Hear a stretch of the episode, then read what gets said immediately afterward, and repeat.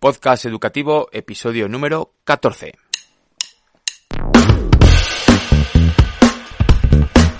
Hola, ¿qué tal? ¿Cómo estás? Soy Juan José Millán y te doy la bienvenida al podcast educativo número 14 del martes 5 de abril de 2022. El podcast en el que tratamos temas de educación, psicopedagogía, psicología, lenguaje, orientación profesional, en definitiva, todo lo que puede interesar a padres, madres y profesores de todos los niveles educativos. Hoy es el Día Internacional de la Conciencia, que, en palabras de la ONU, tenemos que dedicar a fomentar una cultura de paz con amor y conciencia. Mucho más allá de aspectos de carácter político y económico, es decir, es el Día de la Conciencia desde un plano social que persigue proteger a nuestras futuras generaciones de toda clase de conflicto bélico y que crezcan con conciencia de justicia, derechos humanos, democracia, solidaridad. Si no lo has tratado antes en casa o en clase, quizá hoy puede ser un buen día para comentarlo.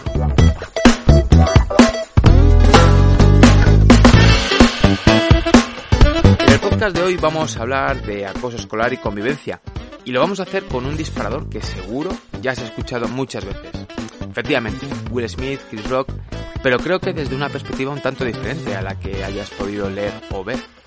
Pero antes te recuerdo que puedes visitar nuestra página web area44.es en la que encontrarás todos los servicios que podemos ofrecerte relacionados con las dificultades de aprendizaje, apoyo escolar especializado, evaluación psicopedagógica, formación a docentes y muchas cosas más. Porque seguro que en nuestro equipo está el profesional que tú, tus hijos o tus alumnos necesitan para combatir las necesidades de aprendizaje. Si eres docente, seguro que encontrarás la mejor formación y a los mejores formadores para tu claustro. Y si buscas asesoramiento familiar, también encontrarás a la persona más apropiada para tu familia. Ya, sin más esperas, voy a contarte qué es el gaslighting. Bueno, pues en los últimos días he estado escuchando un montón de opiniones acerca de lo acontecido en la gala de los Oscars, esa bofetada que le da Will Smith a Chris Rock por esa broma que hace sobre su mujer, de una forma tal vez un tanto indirecta, bueno, en, este episodio no vamos a decir que la violencia es ninguna buena eh, compañera para resolver ningún tipo de problema, pero tenemos que valorar muchísimo qué es el concepto de violencia y qué es lo que está sucediendo. La verdad es que he estado escuchando, pues lo dicho, muchas opiniones en muchos programas de radio, en la televisión, en prensa escrita, en internet, en muchísimos sitios. Este aspecto se ha mediatizado muchísimo y es normal porque son dos personajes importantes son personajes que nos llevan acompañando muchos años, sobre todo Will Smith, y de repente sucede algo que no solemos ver en televisión, en un directo, en la gala de los Oscars. Es algo que realmente, pues bueno, tiene que saltar a, a, los medios públicos, ¿no? Sin duda alguna. No obstante, una de las cosas que me ha llamado muchísimo la atención es la polarización que se ha hecho constantemente. ¿Está bien lo que ha hecho uno? ¿Está bien lo que ha hecho el otro? ¿Justifica lo que hace Will Smith la broma? ¿Justifica la broma que ha hecho bromas a otras personas más?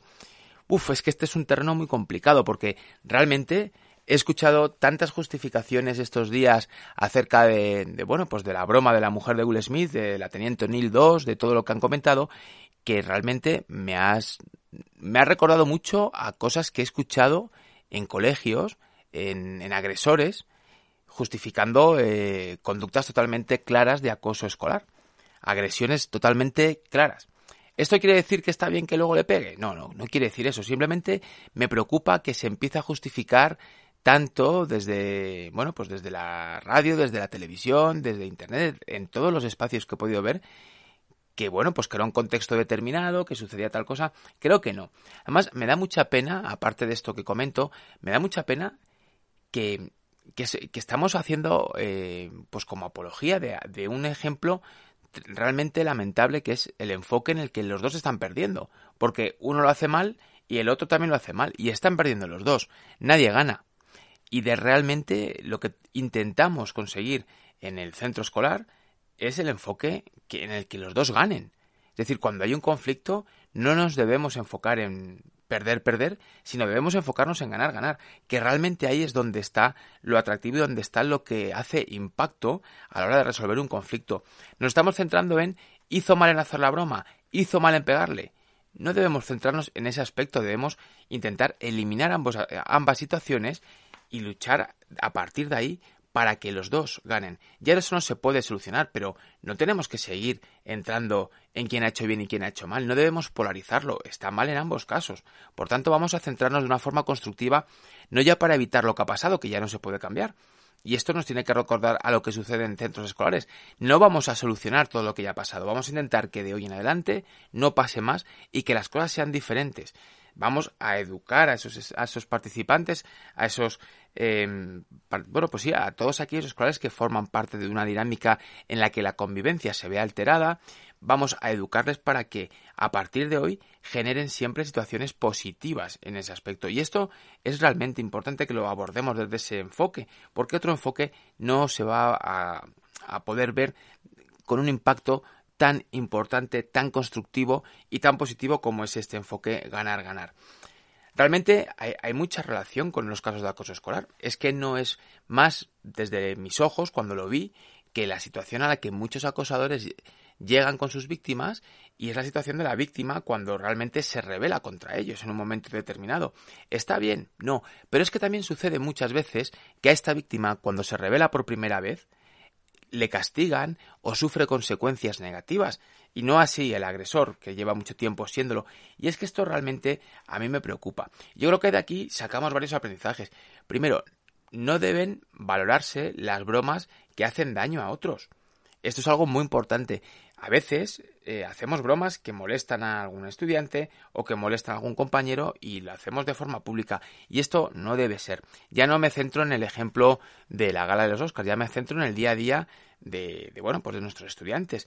No son positivas, son eh, bromas que podrían categorizarse como violentas porque agreden al aspecto, agreden al físico, agreden alguna característica especial de esa persona, agreden a su forma de ser, agreden a sus creencias, a sus gustos. Eso es violencia.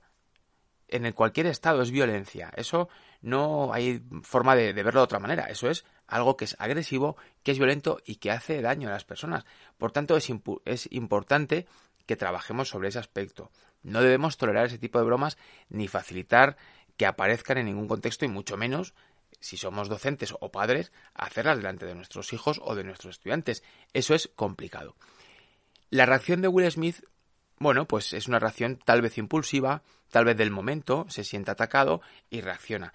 He escuchado un montón de excusas en, en otros casos, a nivel escolar, como es que te lo tomas todo fatal, o es que saltas a la primera, o es que se lo hacemos a los demás también, es que eres muy sensible, es que te estoy gastando la broma si no las entiendes. No, es que esto no es así. Es decir, si alguien está agrediendo con estas bromas, que no son bromas porque no le hacen gracia a la otra persona y para que sea una broma le tienen que hacer gracia a todos, pues estamos haciendo mal. No tenemos que valorarlo. No importa que él se lo esté haciendo a otros. No tienes que hacérselo a nadie. Es decir, es muy importante. Y aquí es donde entra lo que hablábamos anteriormente del gaslighting, que da título a este episodio del programa y que ayer te decía que hoy te iba a contar qué es este gaslighting. Bueno, pues la verdad es que el gaslighting es algo que es realmente em, un fenómeno. Es un fenómeno que sucede y viene documentado desde hace mucho tiempo. Esto comienza en una obra de teatro en los años 30, en 1930, en la que, bueno, pues se suceden distintas cosas que luego se concretan de una forma muy válida en una película, creo recordar, del año 44, de 1944, que se llama Luz de Gas. Y, así es, esto es lo que sucede. ¿De qué va esta película? Bueno, pues consiste en un matrimonio que, bueno, pues que viven juntos y que el hombre desde el primer día empieza a cambiar siempre la fuerza del gas, la cantidad de luz que sale. Y la mujer siempre dice, ¿has bajado el gas? El, el, hombre le dice siempre que no, que es ella quien lo está pensando. Entonces llega la situación a un punto tan extremo que la mujer empieza a dudar de sí misma, empieza a pensar que siempre se está equivocando, que no tiene valor lo que ella dice, y al final es una situación de una manipulación brutal que esta mujer pues totalmente acaba anulada por todo. Y es que esto sucede. Esto sucede en muchas ocasiones, ¿no? El agresor se dedica a manipular a la víctima hasta el punto que con ese tipo de afirmaciones que veíamos, es que te lo tomas todo mal, si solamente era una broma, eres muy sensible, etcétera, acaba empezando a dudar de sus propios pensamientos, acaba dudando de su propio juicio, acaba teniendo dudas de qué es lo que está bien y lo que está mal, de lo que debe soportar y de lo que no debe soportar, Es decir, acaba teniendo una duda eh, muy grande y generando una gran dependencia emocional de esa persona que le está diciendo qué es lo que tiene que aguantar, qué es lo que está bien, qué es lo que está mal, y que le hace dudar totalmente de absolutamente todo, incluso de sí mismo. ¿Y esto qué, produce? Pues produce que finalmente la víctima se encierre en sí misma. Lo complicado de todo esto no es ya lo que, lo que sucede de por sí, que ya lo es. pero lo realmente difícil y complejo en este caso es que la creencia que presenta la víctima en ese momento es una creencia completamente real, completamente firme de la víctima, por lo que es muy complicado que terceras personas, que bien puedan ser los padres, puedan ser los docentes, puedan ser otros amigos, es decir, cualquier testigo de la situación, se percate de qué es lo que está sucediendo. Y esto es muy importante que lo veamos.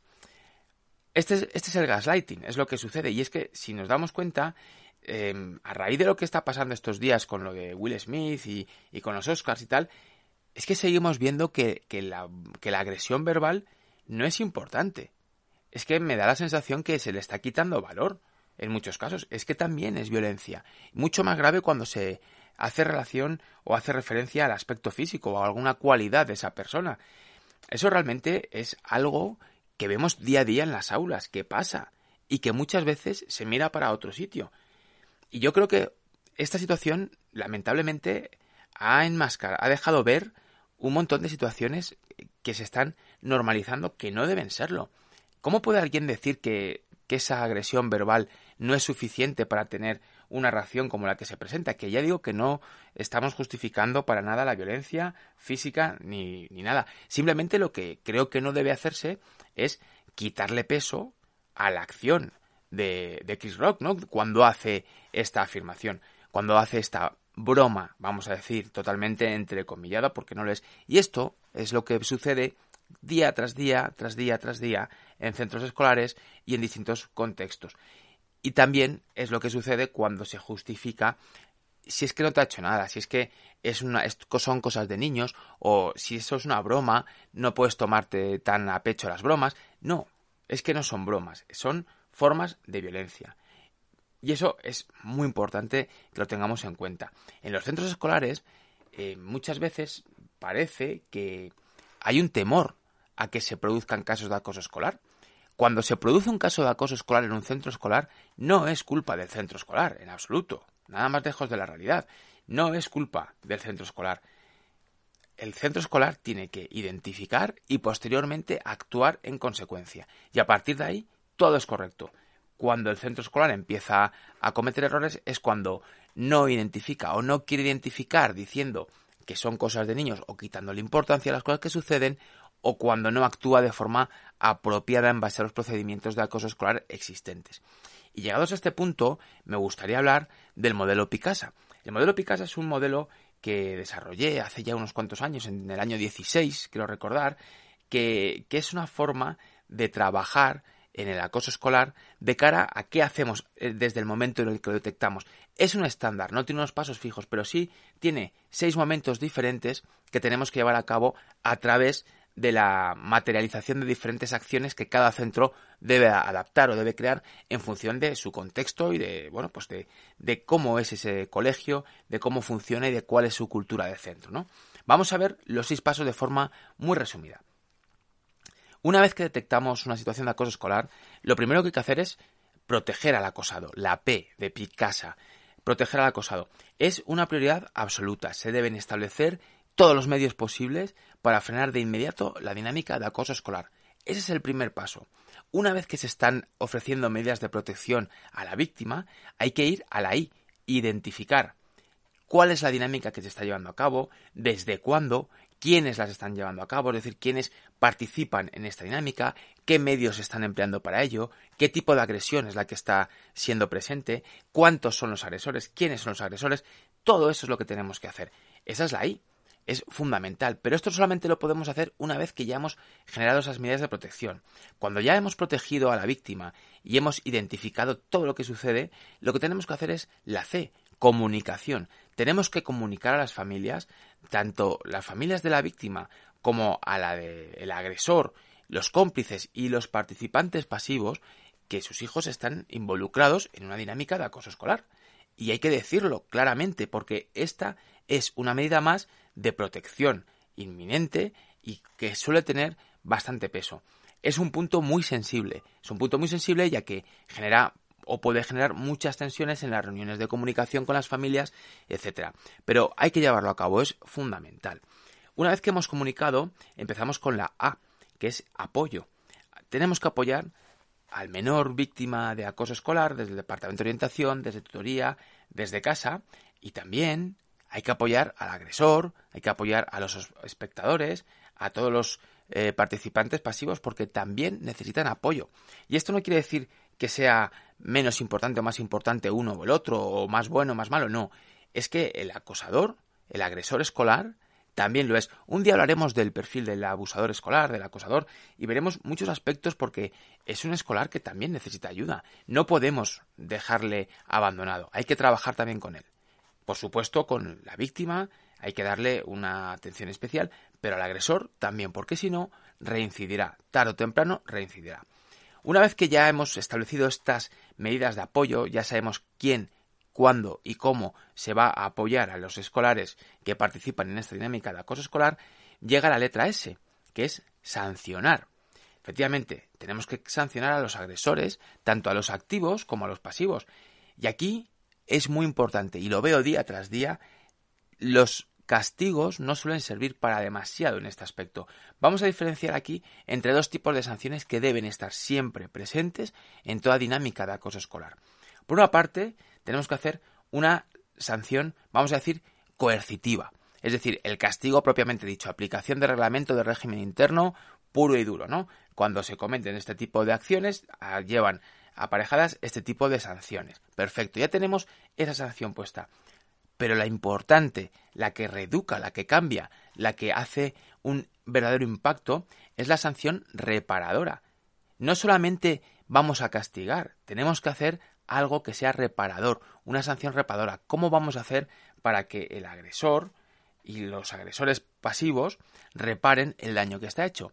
Pero por favor, aquí no les obliguéis a estar juntos en el patio, no les obliguéis a sentarse juntos, porque eso no sirve de nada, porque eso para la víctima es otra tortura más, no, no sirve.